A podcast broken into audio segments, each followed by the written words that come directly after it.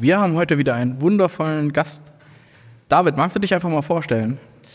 Ja, ich bin David. Ähm, ich bin seit ungefähr zwei Jahren beim KSV. Ähm, bin Physiotherapeut vom Beruf und mache den Sport so richtig, auch erst seitdem ich im Verein bin. Sportlich gesehen hat es eigentlich eher so mit Fußball angefangen, wie wahrscheinlich für jeden deutschen Jugendlichen oder jedes deutsche Kind ähm, im Verein halt.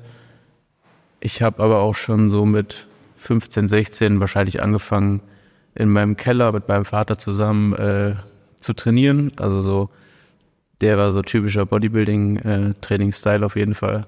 Und hat das halt immer schon auch so ein bisschen vorgelebt, dass halt geil ist, auch dicke Arme zu haben zum Beispiel. Und das waren auf jeden Fall so komplett die Anfänge. Und dann war das halt immer schon auch so auf jeden Fall eine Leidenschaft, so Krafttraining und dementsprechend auch da in Richtung Bodybuilding. Und ich habe dann so Anfang 20 war ich in so einer Facebook-Gruppe, die, da gibt's auch echt viele, die auch aus der Powerlifting-Szene drin waren, das weiß ich. Die, das war die Märchengruppe. Und da kenne ich auch. Kennst du die noch? Ja. Ja. Da, da habe ich dann irgendwie so reingerutscht, die wurde mir irgendwann mal angezeigt und das war halt voll krass, weil da, da hat man echt viel gelernt. Und wie gesagt, da war halt so diese KDK-Schiene, die ist da halt gerade so richtig entstanden. Also das ist ja locker auch schon zehn Jahre oder so her. Und da gab es noch den, den Bamble Cup zum Beispiel. Ja. Wo man das, das habe ich dann immer so ein bisschen mitbekommen. Und da wurden dann auch schon so die, die ersten ähm, Tendenzen so Richtung äh, Starting Strength gelegt, so von äh, Mark Riptow. Das war so ein Buch, was da halt immer auch äh, angepriesen wurde. Und das war so mal die Anfänge von dem, was ich auch selber gelesen habe und wo ich mich auch mit auseinandergesetzt habe. Und dementsprechend ähm, habe ich da auch schon angefangen, natürlich äh, so die Big Three zu, äh, zu trainieren. Und äh, habe seitdem auch eigentlich immer in irgendeiner Form irgendwie Kniebeugen, Kreuzheben gemacht. Beim Bankdrücken habe ich lange Zeit keine Fortschritte gesehen und auch immer irgendwie Schmerzen gehabt. Ähm, ist heute auch noch so, das ist immer noch der schwächste Lift, aber das waren auf jeden Fall so die Anfänge, wie ich auch so ins, ins Krafttraining reingerutscht bin und dann so richtig angefangen wieder mit zu, äh, zu trainieren war so 20, also 2020, als äh, die Pandemie halt so mittendrin war und ich halt auch nicht mehr ins Fußballtraining gehen konnte und dann im Keller wieder angefangen habe zu trainieren und äh, dann habe ich irgendwann äh, dich in der Physiotherapie gehabt und ja, dann habe ich das halt äh, direkt angesprochen und dann hast du komischerweise zu der Zeit auch den KSV gegründet, kurz vorher. Ja, genau, das war so im Mai müsste das gewesen sein. Ja, und dann äh, war ich auch relativ schnell im Pro-Training und ja, dann habe ich auch relativ schnell meinen ersten Wettkampf gemacht. Ja, so geil. Und seitdem geht's ja echt stark voran. Wo wir so ein bisschen auf den Anfang zurückkommen, ich finde es halt echt schade in Deutschland, dass die meisten gerade Männer über Fußball eigentlich mit Sport in Berührung kommen. Also man hat eigentlich kaum eine andere Chance. Also gerade wenn man ein bisschen auf dem ländlichen aufwächst, mh, dass dann immer mehr Leute so im Erwachsenenalter erst in die Sportart halt reinkommen, für die, die sie dann im Endeffekt auch Passion haben. Bei mir ist ja nicht anders. Ja, auf jeden Fall. Also das so Krafttraining, das ist ja auch im Breitensport eigentlich überhaupt nicht angekommen bisher. Und äh, ist auch so ein Thema, was halt problematisch ist, was auch so Verletzungen angeht, weil dadurch kann man halt einfach vieles oder vielem vorbeugen. Ne? Und dementsprechend äh, ist das in meiner physiotherapeutischen Arbeit auch äh, ein Grundpfeiler zum Beispiel. Und ich äh, bin auf jeden Fall immer ein Promoter von äh, Krafttraining. Für jung und alt, für eigentlich für jeden. Ja, und das ist ja eigentlich immer so ein Fehler, den viele Eltern, glaube ich, auch noch so im Kopf haben, dass so Kinder sollen eher Fußball spielen oder Basketball oder was auch immer und das Kraftsport eher im späteren Alter erst angefangen wird, so ab 16 oder 18 erst. Und ich denke auch, das ist ein großer Fehler, den viele Eltern da den Kindern halt oder die Kinder praktisch ausbremsen in ihrer sportlichen Karriere. Ja, also absolut. Vor allem, wenn man halt auch bedenkt, dass es eigentlich ein absoluter Denkfehler ist, ne? weil jeder, jeder Richtungswechsel in der Sportart, wo man spielt, der hat wahrscheinlich höhere Kräfte, als die bei einer Kniebeuge jemals wirken würden. Ne? Und dementsprechend äh, sollte es eigentlich die Grundlage sein, Krafttraining zu machen, um halt gut zu werden in dem Sport, den man dann in irgendeiner Form äh, leistungstechnisch oder auch im Breitensport ausübt. Ja. Du bist jetzt auch schon eine ganze Weile Physio und siehst dann ja auch aus den verschiedenen Sportarten, was da so für Verletzungen kommen. Und ich glaube, beim Powerlifting sind die meisten Verletzungen halt eher so kleine Verletzungen, die jetzt nicht wirklich ein Aussetzen bedeuten, sondern eher einen Behandlungsbedarf haben, aber wo man relativ oder wo man das Training immer noch weiter begleiten kann. Und ich glaube, dass das im Fußball oder Handball die Verletzungen, die dann da sind, sind dann halt schlimmere Verletzungen. Ja, definitiv. Also ich glaube, statistisch gesehen sind wir irgendwie so bei eine Verletzung auf 1000 Stunden im Powerlifting, sowas in die Richtung. Ähm, und wie gesagt, dann meistens ja irgendwelche Überlastungserscheinungen sehen oder irgendwelche kleineren Schmerzen, die man dann vielleicht auch mal in so einer High-Volume-Phase hat oder so. Ähm, beim Fußball oder andere Spielsportarten ist ja oft so, wenn jemand zu dir in die Physio kommt, dann hat er wahrscheinlich in irgendeiner Form was richtig ekelhaftes, so wie Kreuzbandrisse, ne, irgendwelche Muskelzerrungen, Muskelrisse. Ähm, und die Sachen, die dauern halt einfach lang. Ne? Und im Endeffekt landen die Leute dann auch wieder beim Krafttraining. So. Also das ist halt so der Einstieg, wieder überhaupt Sport zu machen. Die fangen dann an, wieder äh, Krafttraining zu trainieren. Ne? Und viele Leute merken dann erstmal, was überhaupt Krafttraining bedeutet, wenn die das erste Mal richtig Physiotherapie machen. Ja, denke ich auch. Also ich glaube, bei vielen ist im Kopf so Krafttraining ist gleich, gleichgesetzt mit Bodybuilding-Training, so ein bisschen pumpen und mit so einem Muscle-Shirt und so, aber das Krafttraining hat damit ja eigentlich relativ wenig zu tun. Ja, definitiv. Also klar, die Seite gibt's auch. Ne? Es gibt auch die, die Leute, die da irgendwie mehr draus machen wollen oder irgendwie einen riesen Lifestyle draus machen, aber im Endeffekt meine Philosophie ist Krafttraining als Grundlage zu sehen, genauso wie jeder auch seinen Grundlagen Ausdauertraining halt als Grundlage für sportliche Leistungen sieht. Ne? Und wenn wir da irgendwann hinkommen, dann haben wir wahrscheinlich auch weniger Verletzungen oder ähm, es kommt auch wahrscheinlich der, der, das Krafttraining an sich einfach besser in der Gesellschaft oder auch in der, in der Wahrnehmung der Gesellschaft an. Ja, und das Lustige ist, wenn man ja mal in den Leistungssport schaut, ob es jetzt in Deutschland ist oder auch international, da ist eigentlich so, das Krafttraining ist eigentlich der elementare Block von den meisten Sportarten. Selbst wenn man in, ins Fußball geht, sind die Krafttrainingseinheiten pro Woche verteilt, sind relativ hoch. Ja, also definitiv. Gerade so, wenn man sich mal so American Football anguckt, ne, also, oder auch Basketball, so in den USA ja generell. Also die Leute, die sehen halt auch aus, als würden sie Krafttraining machen, ne? Also die richtigen äh, Stars, die sind halt auch einfach Maschinen so. Ja, genau. Und da sollte man vielleicht einfach Krafttraining so ein bisschen als Verletzungsprävention sehen und Leistungssteigerung kommt ja natürlich auch dazu. Also ich meine, wenn du starke Kniebeuge hast, wirst du halt auch höher springen. Ja, absolut. Also das eine geht auf jeden Fall mit dem anderen einher, definitiv. Und jetzt nochmal zu deinen Anfängen im Powerlifting. Hast du direkt gedacht, ich will Wettkämpfe machen, ich habe diese großen Ambitionen oder hat sich das so über die Zeit erst entwickelt? Ähm, zum Anfang war es eher so erstmal gucken. Ne? Und ich meine, das Training an sich habe ich ja schon auch so betrieben. Aber spätestens nach dem ersten Wettkampf und der ersten Wettkampferfahrung dann und. Was war dein erster Wettkampf? Ähm, das war die Landesmeisterschaft Hessen in 21, glaube ich. Mhm. Ja. Und ja, da hatte ich dann auf jeden Fall Blut geleckt, es hat Spaß gemacht und ähm, das große Thema, was für mich dann so ein bisschen äh, in den Mittelpunkt gerückt ist, halt, ich trainiere und ich mache das sowieso gerne, aber jetzt habe ich auch noch die Möglichkeit zu zeigen, was ich halt mir über diese lange Zeit auch antrainiere. Ja, man kann einfach im Powerlifting zeigt man ja einfach so, was man sich eigentlich über, über Jahre hinweg erarbeitet. Ne? Und gerade so jetzt aktuell, wo es noch so läuft, machst du ja eigentlich immer in irgendeiner Form guten Progress. Ja? Ja. Also, das sind die meisten Leute ja auch falsch, nur weil dein erster Wettkampf ja 2021 war, heißt das ja nicht, dass du 2021 erst mit dem Sport angefangen hast, sondern so General Strength Building hat er ja schon Jahre davor angefangen. Ja, absolut. Ja. Und was, wie hat sich dein Training verändert wo du so richtig mit dem Powerlifting dann angefangen hast? Mm, also ich, am Anfang habe ich auf jeden Fall nur dreimal die Woche zum Beispiel Bankdrücken gemacht. Ähm, mittlerweile bin ich da auf jeden Fall bei viermal und ich denke, da geht tendenziell dann auch bald sogar noch mehr von der Frequenz. Ähm, aber ansonsten hat sich das eigentlich grundlegend hat sich eigentlich nur das geändert, dass ich auch aktuell sehr viel Singles trainiere. Und das habe ich vorher halt nicht gemacht. Also da war halt schon eher dieser Bodybuilding-Style und habe dann halt äh, ja, Sets and Reps als ähm, grundlegend als Volumen dann äh, über den Trainingsblock halt verteilt und habe eigentlich kaum Singles gemacht und immer dann nur so Richtung Wettkampf äh, auch die, die Wiederholungszahl so ein bisschen nach unten geschraubt und ja, also das ist auf jeden Fall der größte Unterschied. Also generell mehr, einfach mehr sportspezifisch trainieren. Genau, das ist auf jeden Fall der größte Unterschied, ja. Hast du da aktuell einen Coach oder wie, wie machst du das? Ähm, aktuell nicht, nee. Ähm, aktuell habe ich eine Template, von Babel Medicine. Kannst du noch mal kurz erklären, was ein Template ist, für die Leute, die es nicht verstehen? Ähm, Template ist im Endeffekt ein Trainingsplan, der halt in dem Fall sind es, glaube ich, 13 Wochen ähm, für einen Wettkampf bestimmt. Ähm, also die, erste, die ersten fünf bis sechs Wochen sind so, so ein Entwicklungs- und Developmental-Block und ähm, es geht dann über in so ein Peaking halt für den Wettkampf direkt. Ja. Und machst du den dann immer wieder? Also 13 Wochen sind vorbei und du fängst dann wieder bei Woche 1 an oder wie hast du das jetzt so im letzten Jahr strukturiert? Tatsächlich habe ich die letzten, na, das letzte Dreivierteljahr mit drei verschiedenen Plänen trainiert. Also ich habe alle drei Pläne von denen und sind alles drei verschiedene, aber die Pläne, die die da haben, die kann man theoretisch auch mehrmals hintereinander cyclen auf jeden Fall. Man muss die nicht unbedingt in, einer, in einem Wettkampf enden lassen, man kann einfach gewisse Wochen von da auch wiederholen. Okay.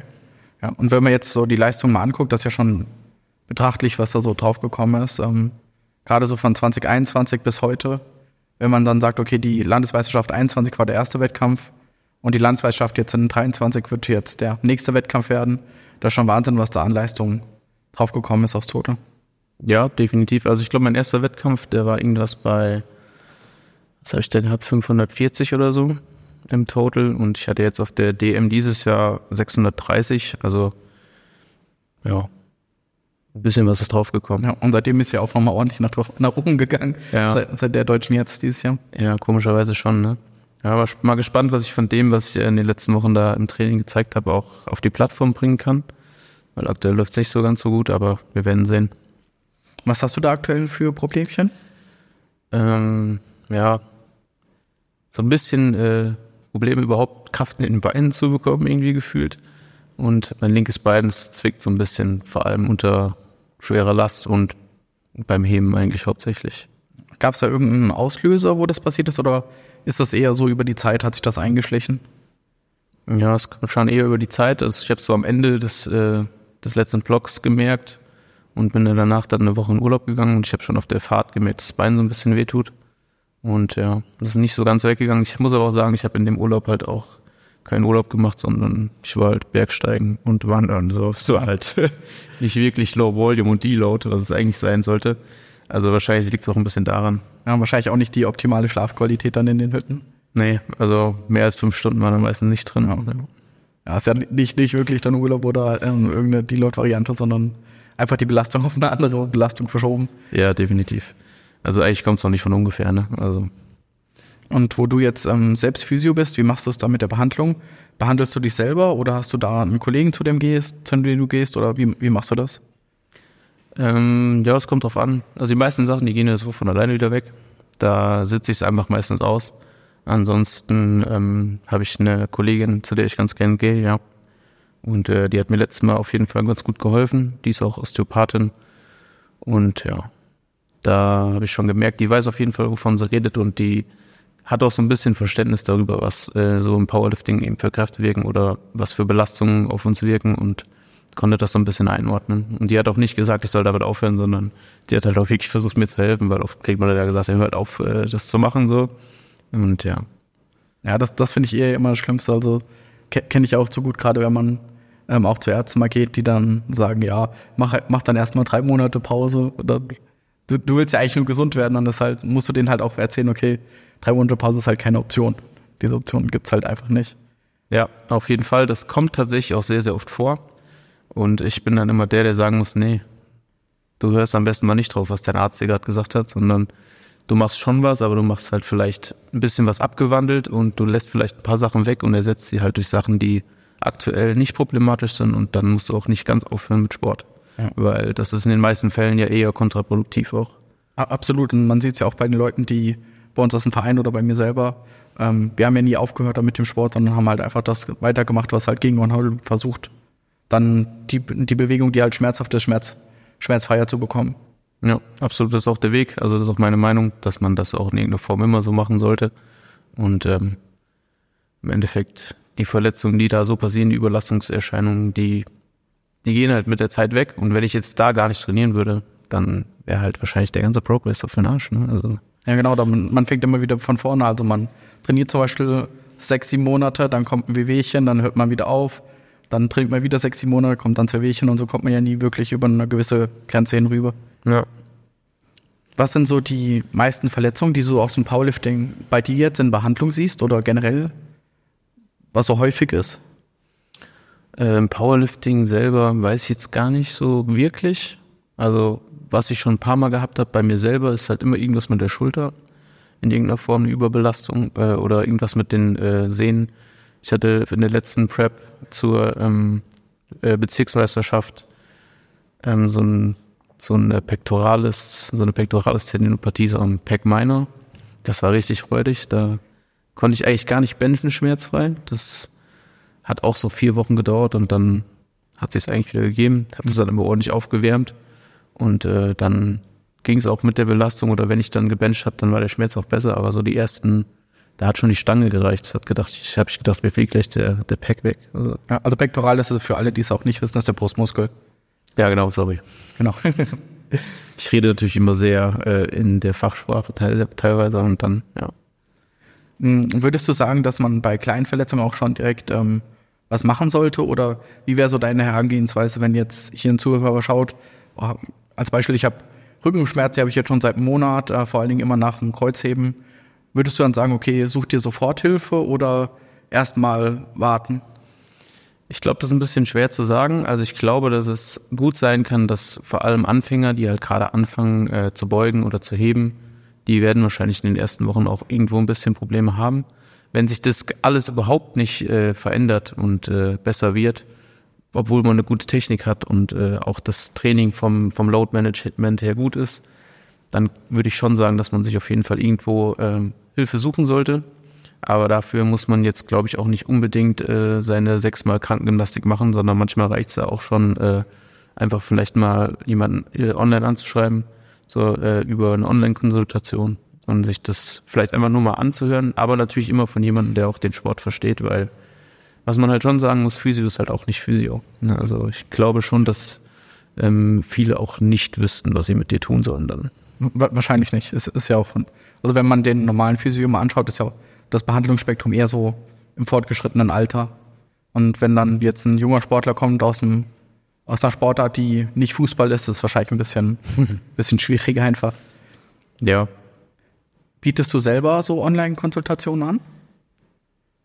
Mm, aktuell noch nicht so richtig offiziell. Ich, ich mache das so ein bisschen äh, für die Leute aus dem Verein, ähm, dass sie mich auf jeden Fall so ein bisschen befragen können. Und meistens auch so ein Training kommt dann jemand mal auf mich zu. Ähm, aber das äh, langfristige Ziel oder vielleicht sogar auch eher mittelfristig ist auf jeden Fall, da auch online was zu machen, ja. Und können die Leute dich jetzt schon irgendwo kontaktieren?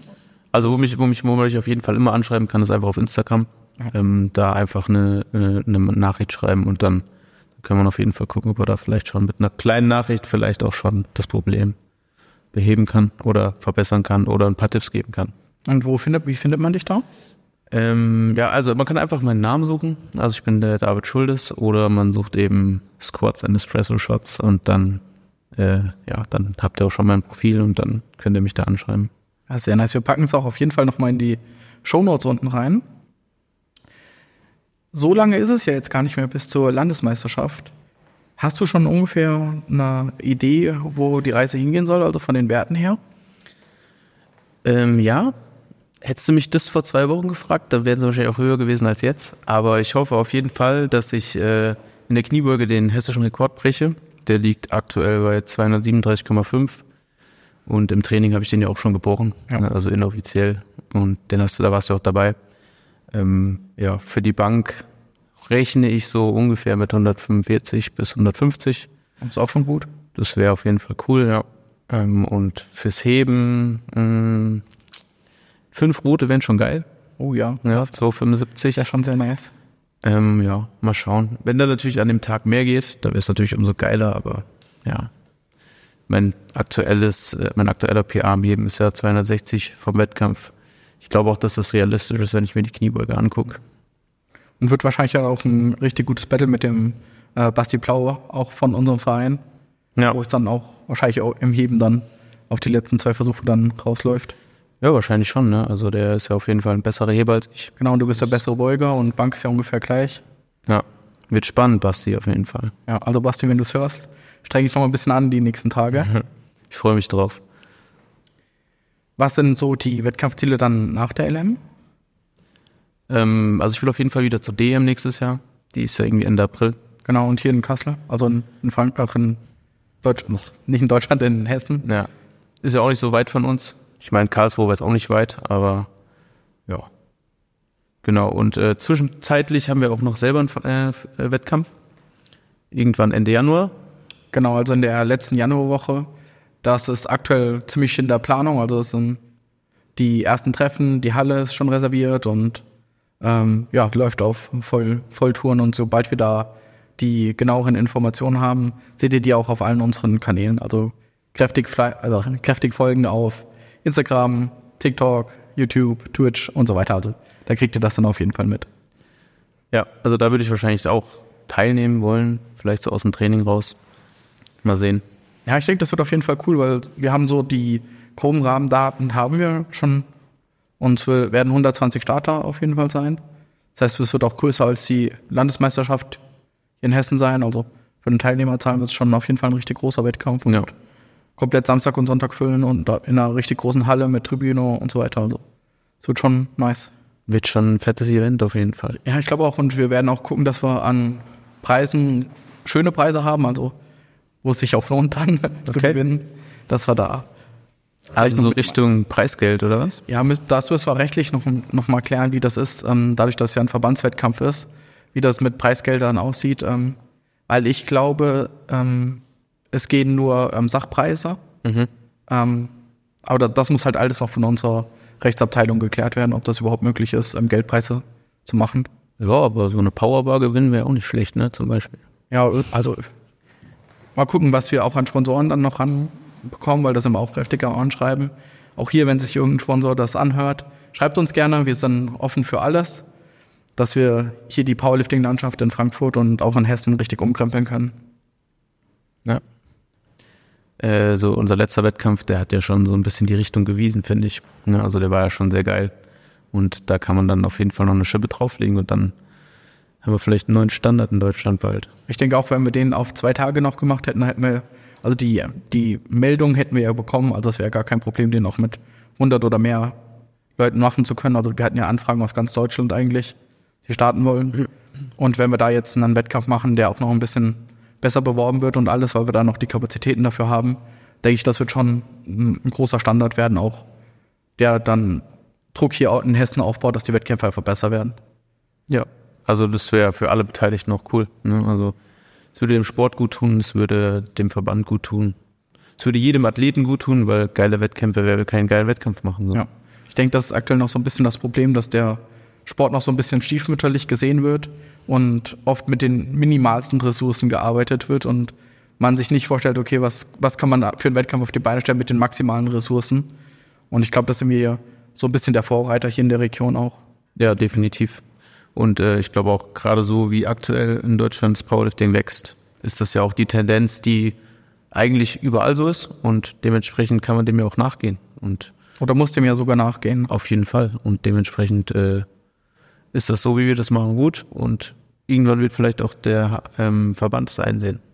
Genau, wir werden auch bald mal einen Podcast haben mit jemandem, der schon lange in dem Sport dabei ist, also seit es den Sport hier in Deutschland gibt. Und Powerlifting hatte sogar schon mal so einen, so einen richtig starken Boom. Das war ja so Anfang 80er bis Ende der 80er. Und da wurden halt auch viele Fehler gemacht, die dann dazu geführt haben, dass der Sport so ein bisschen wieder einschläft. Und jetzt mit dem Raw Movement, das ist so seit 2015, 2016, seitdem das ja erst boomt, da müssen wir jetzt halt auf der Welle, die wir sind, müssen wir halt auch die Leute dann einfangen und dann halt noch weiter ausbilden. Ja. War das dann äh, in, der, damaligen Zeit, war das dann equipped nur, oder? Ja, das Lustige ist, damals war es halt eher raw, mhm. Ähm, beziehungsweise auch equipped, es war halt, es gab halt nicht so starke Richtlinien, wie, wie es das halt jetzt gab. Also man konnte halt ein Singlet halt anziehen und ich glaube, Wrist Straps waren erlaubt und Wickelbandagen für die Knie. Und das Equipment wurde dann halt einfach immer besser. Dass, dass man halt dann irgendwann, also vor Raw gab es ja nur Powerlifting. Also mhm. dieses Equipped, diesen Namen Equipped gab es ja erst, dann, wo dann Raw halt dazu kam. Ah, okay. Genau, und davor war es halt einfach nur Powerlifting. Und am Anfang war es halt Raw. Also die hatten dann halt diese ganz normalen Singlets an, die es auch im Ringen gibt und im Gewichtheben gab und so weiter. Mhm. Das hat sich dann halt irgendwann in dieses Equipped entwickelt, was es halt jetzt gab. Oder beziehungsweise es war ja sogar nochmal mit mehr Equipment, wo Multiplay war. Aber hatten die dann auch schon irgendwie Wickelbandagen oder? Ja, aber die Wickelbandagen waren eher so mehr oder weniger so ein bisschen festere Stofftücher. Okay, also ein Verband ums Knie drum. Genau, wenn du jetzt zum Beispiel mal, hast schon Pumping Iron gesehen, also den Arnold-Film? Mhm. Ja. Wenn du da mal guckst, wo Arnold und, äh, ist das nochmal, der mit ihm das squattet? Die squatten ja auf jeden Fall in dem Film auch. Ja. da haben die auch so Bandagen, so mhm. Tücher um die Beine gewickelt, so sowas war das dann. Ja. Halt eher, wo der Sport halt angefangen hat. Okay. Genau, und äh, ich meine, Deadlift ist ja relativ gleich geblieben immer noch. Also auch der, der Deadlift-Anzug bringt ja auch nicht so viel im Vergleich zu den anderen beiden Lifts. Mhm. Ja, und halt in den anderen beiden Lifts wurde das Equipment halt, wie es in vielen Sportarten ja ist, immer weiter verbessert. Ähm, Im Schwimmen ist ja auch so gewesen, dass die Anzüge immer besser wurden und immer besser wurden. Und ähm, im Powerlifting war ja irgendwann der Punkt gekommen, wo man gesagt hat, okay, wir wollen den Sport halt ein bisschen zugänglicher machen und seitdem ist ja Raw entstanden. Ja. Zum Glück. Ja, auf jeden Fall. Also, ich will jetzt nicht gegen, gegen Equipped haten, aber die Zugänglichkeit ist einfach schon sehr schwer. Also, Ja, glaube ich auch. Ich finde auch, also wenn man sich so equipped anguckt als jemand, der jetzt überhaupt keine Ahnung vom Sport hat und vielleicht auch potenziell daran interessiert ist, dann denkt man sich halt auch erstmal so, what the fuck? So, was machen die da mit den Knien oder ja, genau. Das, was haben die da für Sachen an? Es ist schon komisch. Und zum Beispiel heute in der Beuge, also aktuell ist die Junioren-Weltmeisterschaft. Und da war eine Equipped-Beugerin, die wurde halt einfach von ihrem Betreuer auf die Bühne getragen. Weil sie nicht laufen konnten. Ja, genau. weil- Knie nicht beugen. Genau, richtig. Also das ist dann schon ein bisschen befremdlich, gerade wenn man den Sport nicht kennt. Und ich glaube, da ist Raw der wesentlich einfachere Einstieg. Jeder kann normal laufen, jeder kann auch mal einen Sprint hinlegen oder Ja. ähm, wa- was es da eben so braucht, dass man halt nicht so, so limitiert in, in der Bewegung. ja, das stimmt. Und sogar wo ich ähm, mit dem Sport das erste Mal in Berührung kam, gab es ja, also war halt Powerlifting noch equipped. Und mein damaliger, was heißt Trainer, aber in dem Verein, in dem ich damals war in Köln, der hat dann gesagt, ja, jetzt wird es auch mal Zeit, dass du so ein Drückerhemd hier mal anschaffst. Und es waren dann so, ich, ich weiß es gar nicht mehr so genau, aber so 300, 350 Euro oder so. Und ich war halt ein armer Student und das war halt, ja, es war halt nicht, Das muss man sich halt auch mal überlegen, ne? Also da will man, dass die Leute da in den Sport kommen und dann hast du halt so eine Einstiegshürde. Vor Ja. allem so als Broker-Student, so was willst du da Genau, und machen? dann, ja, und das ist ja nur der, nur das Hemd, weißt du, und dann kommt ja noch der Beugeanzug dazu, die Wickelbandagen, Ja. Wriststraps und so weiter, und dann bist du halt bei so einer Gesamtausstattung weit über 1000 Euro. Ja, ist schon krass. Und es ist ja auch nicht so ähm, wie bei uns im Raw-Bereich, dass das ewig hält. Also ein Singlet bei uns kannst du ja nach fünf Jahren immer noch tragen, sondern da ist ja, die leiern ja auch ein bisschen aus, die, die Sachen. Ja. Das musst du dann halt immer wieder neue Sachen, also schon ein sehr teurer Sport im Vergleich jetzt zu Raw. Mhm.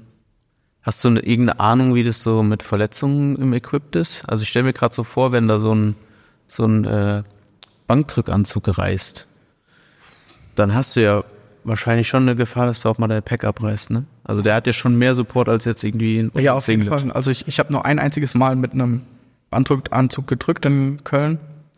Und das war so, ich habe, meine Bestleistung waren so 155 Bankdrücken, 150, irgendwo sowas in der Range. Mhm. Und ich habe 200 Kilo nicht auf die Brust runterbekommen. Ah, aber das ist so stark, Das, oder? genau, es war so stark, ich so ein paar Zentimeter über der Brust habe ich wirklich daran gerudert mit aller Kraft. Und die Stange hat sich einfach nicht bewegt. Wow. Und was dann passiert ist, und da muss es dann auch abgenommen werden, die ist dann halt Richtung Hals gewandert. Also weil ich gezogen habe und nach unten ging es nicht mehr, aber nach oben ist war dann natürlich der Spielraum. Genau, und, und dann habe ich das Teil ausgezogen und mein kompletter, also mein kompletter Brustbereich war mit Blutergüssen, blauen Flecken und es war auch richtig lange Schmerzen dann davon gehabt. Ja, klingt jetzt auch erstmal nicht so geil, ne? Nee, das war auch eine einzige. war auch das letzte Mal dann. Genau. Und klar, dann habe ich nochmal hier und da äh, geholfen bei An Anzügen anziehen und so im Wettkampf. In Köln hatten wir einige Equipped-Starter. Ähm, aber von den Verletzungen, ich weiß es ehrlich gesagt gar nicht so. Also wenn man mal so Wettkämpfe anschaut, sind schon mehr Verletzungen, würde ich so sagen, was man so sieht.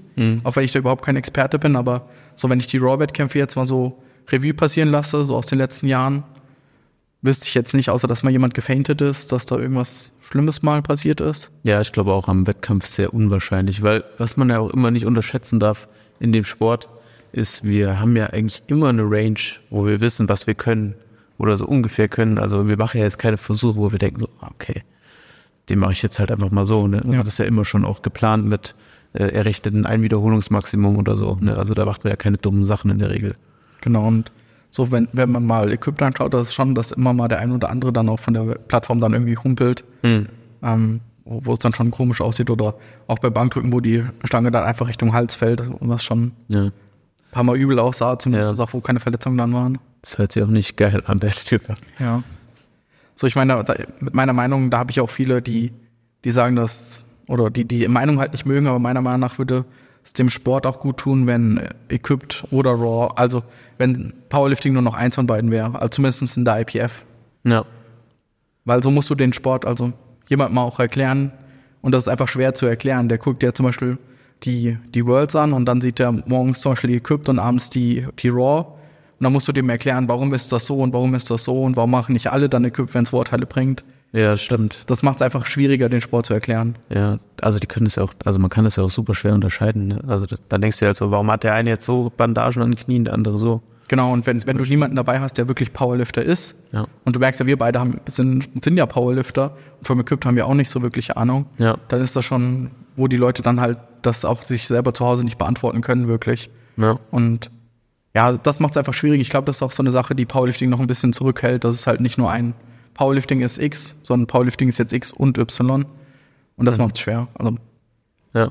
wir haben halt den, den Vorteil, sage ich mal, im Vergleich zu anderen mehr oder weniger Nischensportarten, dass es nur einen großen Verband mittlerweile gibt. Also muss man ja sagen, so in Deutschland der BVDK, da findet ja Powerlifting statt. Ja, das stimmt so. Also es gibt ja schon noch einen anderen, ne? Es- da es bist du auch mal gestartet, ne? Genau, also meine- meine Sportkarriere im Powerlifting hat ja auch in der GDFPF angefangen. Mhm. Sind auch schöne Wettkämpfe und so weiter, kann man nicht sagen. Aber die Starteranzahlen sind halt anders. Also du hast dann Ja, eine- geringer dann. Genau, also du hast nur zwei deutsche Meisterschaften im Jahr. Ja. Also zumindest so war es damals. Ähm, und äh, es gab halt eine deutsche KDK und eine deutsche Einzeldisziplin. Mhm. Mehr Wettkämpfe gab es halt in Deutschland noch gar nicht, dann halt bloß die internationalen. Genau, da bin ich dann auch, ähm, mit Daniel bin ich da viel gestartet. Ähm, sind auch international dann gestartet auf EM und WM. Mhm. Aber die, ja, die, die Leistungsdichte war halt einfach eine andere. Also Ja. auf, auf der Deutschen hattest du dann halt an allen Teilnehmern 100 Teilnehmer. Ja, das, und ohne Quali-Norm. Wenn man das mal mit Deutschland vergleicht, das ist natürlich eine ganz andere Nummer. Weißt du, da kriegen wir schon in kleinen Cups im BVDK mehr Starter rein oder auf Ja. kleinen Meisterschaften. Ja. Und international sieht es ja auch genauso aus. Also wenn man da in die anderen Verbände mal anschaut, so international, das ist ja kein Vergleich mit der IPF. Also mir würde jetzt auch, glaube ich, gar keiner einfallen, tatsächlich. Also niemanden, der so, eine, so ein, sag ich mal, ein Ansehen hat, Mhm. wie, wie die IPF. Und das ist ja ein Riesenvorteil, dass es da nicht ist, wie im Boxen zum Beispiel, dass es da Mhm, Ja, das stimmt. so viele verschiedene Weltverbände gibt und ja, ich bin Weltmeister und ich bin auch Weltmeister und so weiter. Das führt natürlich für, gerade für Zuschauer einfach zu Kon Konfusion. Ja, das stimmt. Ähm, was aber auch schon so ein bisschen spaltet, ist ja so, ähm, alle IPF-Powerlifter, die sehen halt auch meistens keinen anderen, äh, keine anderen Verbände so. Und es gibt ja auch noch ungetestete Verbände Ja. zum Beispiel. Ne? Und die sagen dann zum Beispiel, ja hier, ich bin der stärkste Powerlifter Deutschlands in BVDK. Wie, wie stehst du dazu? Äh, Also, der, dass der BVDK-Sportler sagt, ich bin der Stärkste. Ja. Also, wenn man sagt, okay, der BVDK ist auch der einzige, also kann auch wieder eine falsche Information sein, also der einzige Verband, der jetzt auch dem ähm, Deutschen Olympischen Sportbund angehört, ist das ja der offizielle Sportanbieter für Powerlifting. Und damit würde ich sagen, ist die Aussage halt schon richtig. Mhm. Also es ist ja wie wenn jemand sagt, okay, wir sind die beste Fußballmannschaft in Deutschland, die spielt ja noch in der deutschen, Fun- in der deutschen Bundesliga, weißt du? Ja. Also wer von, von dem Aspekt halt hergeht, würde ich sagen, das stimmt schon. Ähm, und da ist ja auch wieder so, wer nicht in der Arena kämpft, ja. der, der kann nicht gewinnen. Das stimmt wohl, ja. Ja, das Ganze mit, mit nicht getestet, das ist ja noch ein ganz anderes, kompliziertes Thema. Mhm. Also ich finde find gut, dass es die gibt, Dass es die Wettkämpfe an sich gibt. genau. Ja. Weil sonst würde, also es gibt ja einfach Leute, die, die haben schon mal Berührung damit gehabt und die hätten ja gar keine Chance, an dem Sport überhaupt teilzunehmen. Und dass es dann Wettkämpfe gibt, die sagen, okay, hier bei uns ist das okay und du wirst halt nicht getestet, Mhm. ähm, ist ja eigentlich eine gute, gute, gute Sache. Ja. Glaubst du, dass es äh, auch im getesteten Powerlifting, auch in Deutschland, tendenziell Leute gibt, die vielleicht auch irgendwo nachgeholfen haben zu irgendeinem Zeitpunkt? Bestimmt. Also, ich meine, bei so vielen Startern, wie viele Starter es mittlerweile in Deutschland gibt. Wenn du mal die ähm, Starternummern anguckst und selbst bei uns, wenn wir einen neuen Athleten melden und eine Woche später einen neuen Athleten melden im BVDK, sind da hunderte von neuen Nummern dazwischen. Dass es da den einen oder anderen gibt, der da mal nachgeholfen hat, ähm, glaube ich schon. Aber ich glaube, so im, im höchsten Niveau, ähm, glaube ich nicht, weil das Testing ist da ja wirklich gut. Ja. Ich glaube, das ist eher so auf einem unteren Niveau, wo das dann passiert. Und man sieht es ja auch, ähm, wenn man im BVDK mal guckt, es werden ja immer mal wieder Leute positiv getestet. Mhm. Aber das ist, bis auf eine Person, die es erwischt hat, waren es ja eher Leute, die, die man nicht kennt. Okay. Daher denke ich, also man, man hat ja auch nichts davon. Also weißt du so, auch wenn man mal die Kosten anguckt, also die Geldkosten und Gesundheitskosten, die potenziell dann da entstehen, Was ist, was ist der Vorteil, den man davon hat, außer an der Medaille? Du meinst jetzt generell von äh, PEDs oder was? Ja. Nee, nee, also von, ich, ich betrüge jetzt im, im BVDK zum Beispiel. So. Das, also das, man hat ja sowieso nichts äh, davon, Also- im BVDK was zu gewinnen aktuell. Also Also selbst wenn du international startest, Ja. so, musst du ja fast alle, also zumindest einen Großteil der Kosten selber zahlen, weißt du. Also ja. weiß ich nicht, wo dann der große Vorteil da wäre, außer dass man sich vielleicht selber gut fühlt, aber wenn man selber weiß, man ist ein Betrüger, so, Mhm. wie gut kann man sich dann wirklich fühlen? Ja. Ja, das stimmt schon. Genau, gerade weil es in Deutschland ja andere Optionen gibt, wo man dann noch starten kann. Ja. Und ich glaube auch, wenn äh, man zum Beispiel jetzt jemand ist, der irgendwie nachhilft, dann ist das ja bei den meisten, die gut sind, die, die geben das ja auch teilweise dann auch einfach zu. Ja. Die starten ja dann auch nur in den Verbänden oder ähm, ja, gehen auch offen damit um, dass sie halt nachgeholfen haben oder auch kein Problem damit haben, Genau. dass sie nachgeholfen Das, das ist ja auch fair, dann so, das so zu machen. Ja. Und ich weiß es ja selber im, in der äh, GNBF, also ich habe ja früher Bodybuilding gemacht Mhm. und in meinen ersten zwei Wettkämpfen, da wurde noch mit Lügendetektor getestet. Krass. Ähm, und ich habe nie was genommen, aber ich hatte so Schiss vor diesem Lügendetektor. Das kann ich Und mir vorstellen. ich glaube, wenn du dann, wir waren ja auch schon auf Wettkämpfen, wo dann die NADA da war. Mhm. Weißt du, wie viel Schiss hast du, wenn du weißt, du hast was genommen und die NADA baut da gerade jetzt ihren Stand auf? Ja, ja. Dann ist doch schon der Wettkampf gelaufen, weißt du dann. ja, das stimmt. Wie, wie, wie viel Leistung willst du dann überhaupt noch bringen, wenn du weißt, okay, jederzeit kann mich jetzt hier jemand rausziehen? Ah, fuck, ich habe mich doch verletzt. So. Ja, genau. Ja, das ist ja sogar das Lustige, wenn man mal im Portal schaut, da sieht man ja die ähm, gesperrten Athleten Mhm. und viele haben einfach den Test dann verweigert, was wahrscheinlich die Okay. schlauere Nummer dann war. Ja. Ja, schon bitter, ne? Also, da frage ich mich dann auch im Nachhinein, warum. So. Ja, also man hat halt wirklich nichts davon. So. Ja. Ja, es ist halt ein bisschen schade oder ich, ich glaube, dafür müssen wir als Vereine dann auch ein bisschen mehr Aufklärung betreiben. Wenn jetzt ein junger Mensch, wie auch immer, dazu gekommen ist, weißt du, und hat dann eine Testoportion mal bekommen, Mhm. irgendjemand gesagt hat, jetzt, damit siehst du stark und groß aus, Mhm. dann ist es ja eigentlich schon vorbei. Also das kann man mittlerweile ja sehr, sehr lange nachweisen, Ja. dass man da vielleicht mehr Aufklärung betreibt, dass es gar nicht passiert. Ja, für uns wäre es ja schwierig. Ne? Wir haben ja eine ganz, ganz strikte Anti-Doping-Regelung bei uns im Verein. Also Ja. für den wäre halt in dem Moment auch schon vorbei, ne? Ja, auf jeden Fall. Also bei uns wäre es auf jeden Fall vorbei. Also wir haben ja von Anfang an gesagt, wir arbeiten sehr eng mit der Sportjugend zusammen, Mhm. wollen sehr viel in der Sportförderung auch machen.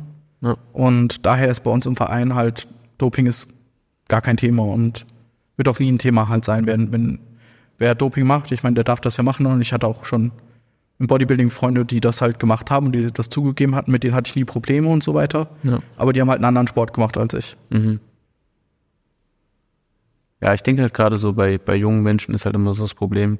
Die sind sich wahrscheinlich auch einfach nicht der Tragweite bewusst so. Ne? Und ich glaube, gerade wenn du dann in so einen Verein kommst wie bei uns, als junger Mensch, hast eigentlich noch nicht so viel Erfahrung mit Kraftsport und kriegst eigentlich direkt vorgelebt, was auch möglich ist, ohne irgendwas, ne? also rein natural und das ist ja bei uns allen so, dann ist das wahrscheinlich auch einfach beeindruckend und du kommst vielleicht gar nicht so auf diese Idee, das überhaupt irgendwie zu machen. denke ich auch, dass das ein guter Weg ist. Und viele junge Menschen, glaube ich, denen dauert das zu lange. Weißt du, wenn du jetzt am 16-Jährigen sagst, okay, mit 30 hast du, bist du wahrscheinlich in einer stärksten Ja. Position, da sind es halt 14 Jahre. Ja. Die Person ist halt erst 16 Jahre alt. Ja, Das ist halt dann so ein langer Lifespan, den man da halt geht. Und die meisten Leute wollen ja von heute auf morgen oder vergleichen sich dann mit Hamza oder so, Mhm. was natürlich überhaupt nicht gesund ist. Ja. Sich zu vergleichen mit Hamza, meinst du, oder? Ja, also als, als Jugend Ja, natürlich, ja. Also es gibt halt immer diesen, den einen, der halt einfach genetisch äh, auf jeden Fall im Vorteil ist und auch hart trainieren kann und lange hart trainieren kann, ohne jetzt irgendwie auch Probleme zu haben, Verletzungen zu haben. Das sind aber wahrscheinlich dann in der Regel die Ausnahmen, ne? Und die meisten Leute müssen halt einfach jahrelang immer das Gleiche und immer und immer wieder machen, Genau. um einfach das Niveau zu erreichen. So. Und bei den, bei Jona oder Hamza oder so, die haben ja auch schon sehr, sehr lange, bevor die den ersten Wettkampf gemacht haben, waren die auch schon stark. Ja, genau. Das sieht man dann ja immer gar nicht. Und Ja. Da finde ich, macht die IPF das ja auch oft nicht gut bei den Wettkämpfen. Da steht dann Powerlifting Sins Mhm. und da steht dann dabei bei manchen Leuten One Year. ja, das stimmt. Und dann denkst du, okay, der macht ein Jahr Powerlifting und macht über 500 Dots. Ja. Irgendwas kann halt hier nicht stimmen. Und dann guckst du mal bei dem auf Social Media und dann siehst du, okay, der trainiert halt schon zehn Jahre lang. Ja, ähnlich ist es ja auch beim Josh zum Beispiel, äh, Joshua Wright. Der hat ja auch schon vorher einfach, der war ja schon immer Athlet so, weißt du, und der macht ja auch noch nicht so lange Powerlifting, aber der ist halt mittlerweile so einer der stärksten deutschen Athleten. Ja, also die Foundation, die man mitbringt, die ist ja eine Ja. ganz andere. ist ja selbst wie bei mir, ich habe ja mit, mit 17 mit Kraftsport angefangen und so Bankdrücken und Kniebeugen hat mir halt immer Spaß gemacht. So Kreuzheben kam ein bisschen später erst dazu. Mhm. Also mein erster richtiger Powerlifting-Wettkampf war ja, ich glaube, zehn Jahre später dann. Ja, und das äh, darf man halt auf gar keinen Fall unterschätzen. Ne? Also überhaupt auch generell athletische Grundlagen und sportliche Fähigkeiten, die man halt schon durch andere Sportarten erlernt hat oder erworben hat, die spielen halt dann irgendwo auch eine Rolle, ne? Weil du hast halt äh, eine andere Grundlage als jemand, der noch nie Sport gemacht hat zum Beispiel und damit 26, 27 das erste Mal eine Handel anfasst. Ja, wir sehen es auch bei uns im Verein. Leute, die mit Powerlifting anfangen, die aus anderen Sportarten dann kamen, die machen viel, viel schnellere Schritte als Leute, die, äh, sag ich mal, ohne das böse zu meinen, so Couch Potato-mäßig Mhm. davor waren. Da fehlt halt so Körperspannung, Gef Muskelgefühl, Gefühl für den Körper. Das muss dann halt auch erst aufgebaut werden. Das ist ja nicht schlimm, Ja. aber da braucht man halt erst die, die Zeit, die ein anderer dann halt schon aus einer anderen Sportart mitbringt. Klar, auf jeden Fall. Was wären denn so Punkte, wo du sagen müsstest, würdest, da muss sich Powerlifting Deutschland oder Powerlifting generell verbessern? Mm, Das ist eine gute Frage. Wahrscheinlich vor allem so in der Jugendarbeit wäre so ein Punkt, wo man einfach sagen würde, okay, wie schaffen wir es auch einfach, dass Leute nicht als allererstes Fußball spielen wollen, sondern vielleicht auch interessiert daran sind, Powerlifting zu machen, so. Oder überhaupt auch Ressourcen zu schaffen und Trainer zu haben, die auch die Jugend im Endeffekt betreuen können. Ja, ich denke, da, es geht hier in eine richtige Richtung. Also so mit dem Verfall von Fußball, also es findet ja schon ein bisschen statt. So Nationalmannschaften gewinnen nichts mehr, also Zuschauer gehen auch ein bisschen ein, ohne dass ich jetzt die ganzen Daten habe, aber so, wenn man von außen das mal betrachtet, sieht es ja nicht mehr so stark aus, wie es vor fünf, sechs Jahren war. Ja, Ähm, ich glaube, das ist halt auch die Chance dann für andere Sportarten, auf jeden Fall. da Interesse aufzubauen. Und wir wollen das ja auch nächstes Jahr machen. Und ich denke, in jeder Oberstufe mit 100 Schülern als Beispiel sind zehn Kinder, die interessiert sind an Kraftsport. Mhm. Und ich, ich denke sogar noch mehr. Okay, also was sind da die Pläne, wenn du jetzt sagst, wir wollen das nächste Jahr auch machen? Also so genau. Wir sind in der Planung drinne. In einer Schule in, hier in Frankfurt wird das nächstes Jahr auch schon stattfinden. Da wird es eine Powerlifting AG geben. Genau, da, da steht schon. Das wird die äh, Johanna leiten. Ähm, die ist ja auch Lehrerin. Genau, die bietet das dann ihren Kindern praktisch an. Mhm. Und an anderen Schulen, da sind wir aktuell noch so ein bisschen in Gesprächen, wie man das als AG einplanen kann, dass wir das vielleicht auch bei uns in unseren Räumlichkeiten machen. Ja, Weil so als Beispiel dienstags 13 Uhr, da ist ja von 13 bis 15 Uhr ist ja nicht wirklich was los. Oder Mhm. dann sagt man von 11 bis 13 Uhr ist dann halt die Unterrichtsstunde da. Weil da hätten wir ja auch die, das, gan- die ganzen Gerätschaften und so weiter. Und mittlerweile haben wir ja auch ein paar Leute, die bald die Übungsleiterlizenz haben, die es Ja. dann auch anbieten können. ja. Und ja, ich denke, wird auf jeden Fall gut, wenn man da erstmal anfängt mit Schulen in Rödelheim Ja, das klingt und das ein bisschen dann ausweitet. Mhm. Weil ich glaube, das Interesse ist auf jeden Fall da. Ja, denke ich auch. Ich glaube auch durch äh, Social Media ist es halt auch mittlerweile ein bisschen weiter verbreitet. Ne? Und da kommen ja auch die meisten Leute dann überhaupt in den Sport rein. Ja. Und der Sport ist ja auch für jeden was. Also der, der Sport ist ja auch was für die Kinder, die unsportlich sind. Ja? Mu- Muss man ja einfach sagen. Ja, So. theoretisch schon, ne? Ich meine, du machst eine oder zwei Wiederholungen, du pausierst dann erstmal eine ganze Zeit. Ist dann wieder die Frage, ob das dann wirklich so gesund ist dann, ne? Aber Aber so der Eintritt in den Sport ist zumindest leichter als, wahrscheinlich, ja. weißt du, wenn du jetzt, du bist absolut unsportlich und jetzt musst du Fußball spielen, Mhm. dann bist du halt immer das unsportliche Kind, das keinen Ball zugespielt bekommt. Oder in Handball, Volleyball, das sieht ja überall gleich aus. Also du bist ja immer das schwächste Glied dann in, in deinem Team. Ja. Also stell dir mal vor, jemand, der noch nie Fußball gespielt hat, der spielt jetzt mit Fußballern in der Mannschaft. So, das, das ist ja absolutes Chaos. Ja. So, und der hat ja keinen Spaß, die anderen haben keinen Spaß und im Powerlifting, wenn jemand ein Anfänger ist, ist es ja allen anderen egal. Ja, das ist eigentlich ein ganz interessantes äh, Thema und auch ein guter Blickwinkel, weil genau das hat meine Schwester tatsächlich gesagt. Die macht ja mittlerweile auch Powerlifting und hat im letzten äh, Jahr auch sehr, sehr viel äh, Fortschritt gemacht. Auf jeden Fall. Und die hat zu mir gesagt, äh, ich dachte immer, ich könnte keinen Sport. Ich bin unsportlich so. Und da, die geht ja voll auf im Powerlifting auch. Und da haben wir ja richtig viele bei uns im Verein, die gesagt haben, ich, ich habe gedacht, ich wäre unsportlich Ja. und sind auf einmal ein richtig guten Leistungsniveau. Also. ja. Und das ist ja voll geil. Also das ist ja ein Riesen-Benefit für alle. Und das müsste in der Schule ja viel mehr so Philosoph also so ge gepredigt werden. Klar gibt es den guten Fußball und klar gibt es den guten Sprinter, aber vielleicht gibt es auch einfach das starke Kind. Ja. Und das vielleicht jetzt bis jetzt immer ein bisschen vernachlässigt wurde. Mhm. Klar.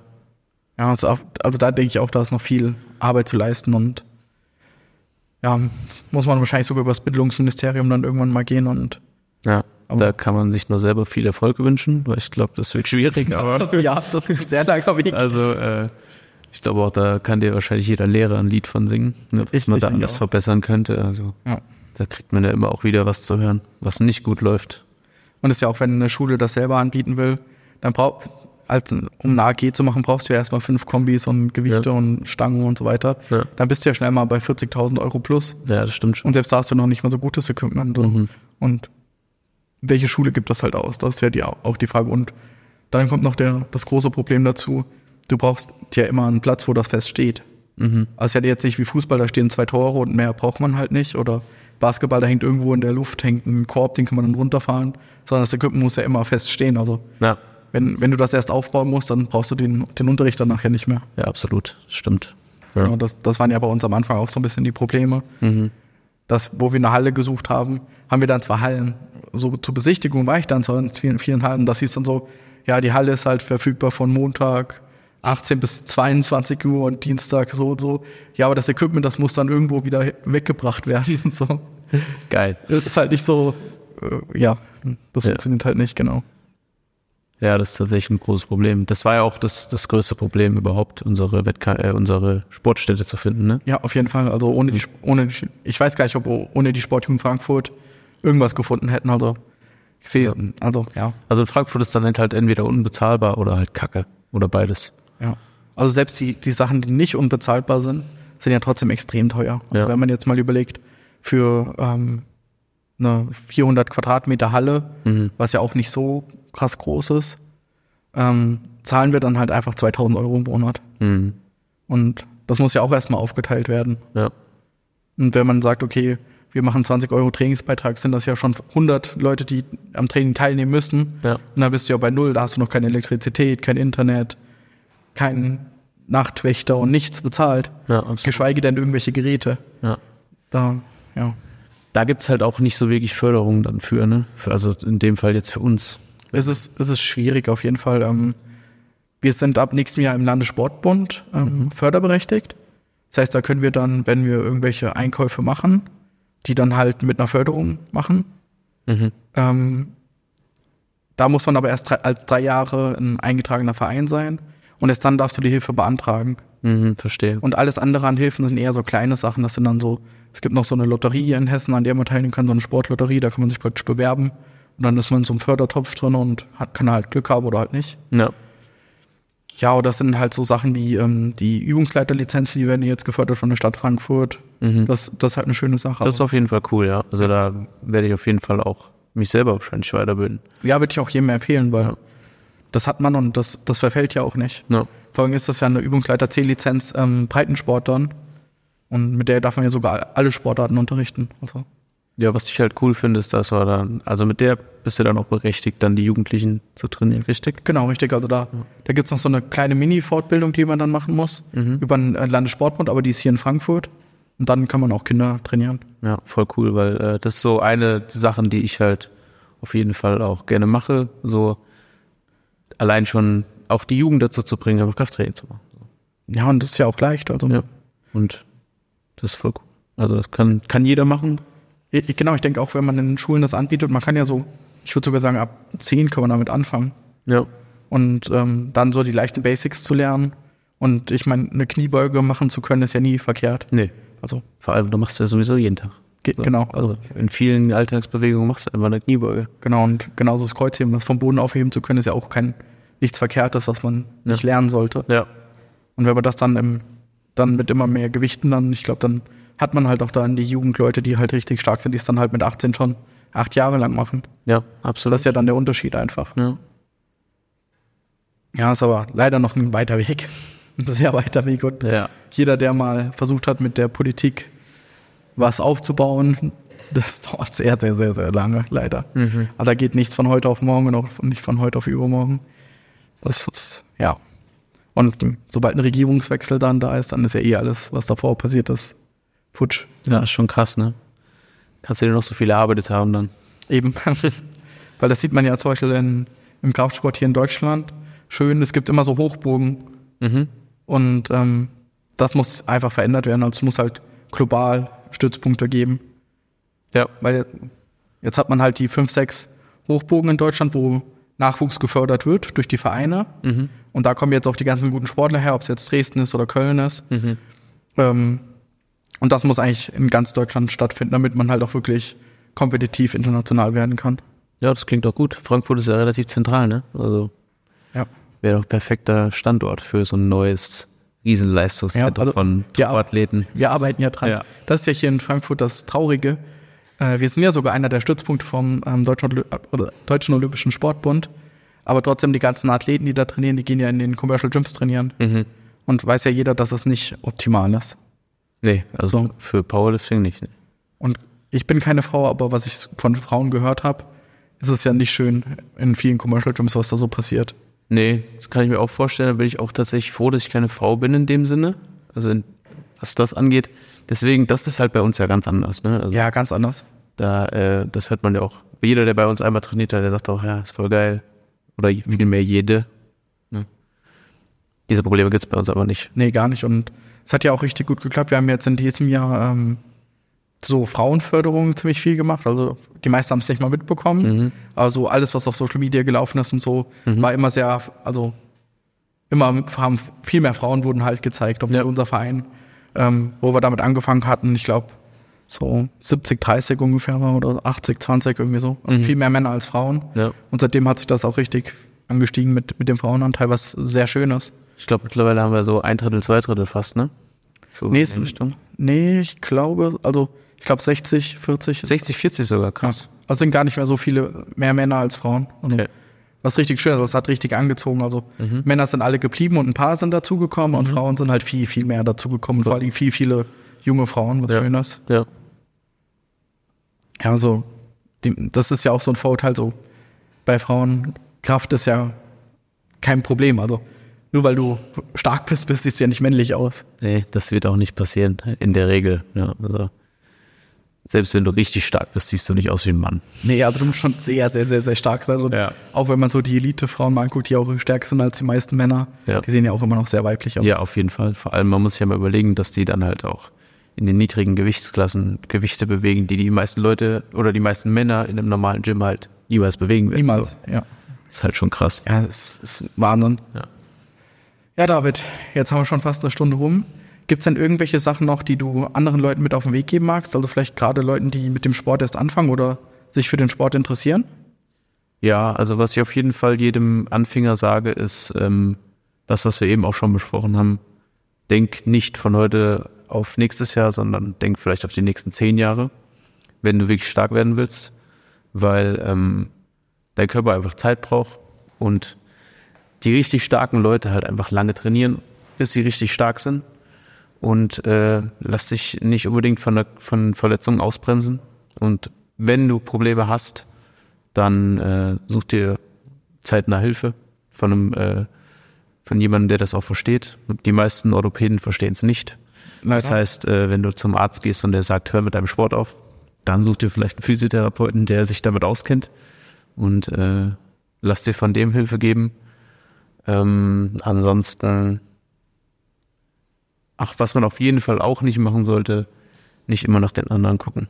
Also guck auf dich, guck, dass du besser wirst, vergleich dich nicht immer mit anderen und versuch eigentlich jedes Training das Beste zu geben und versuch selber besser zu werden.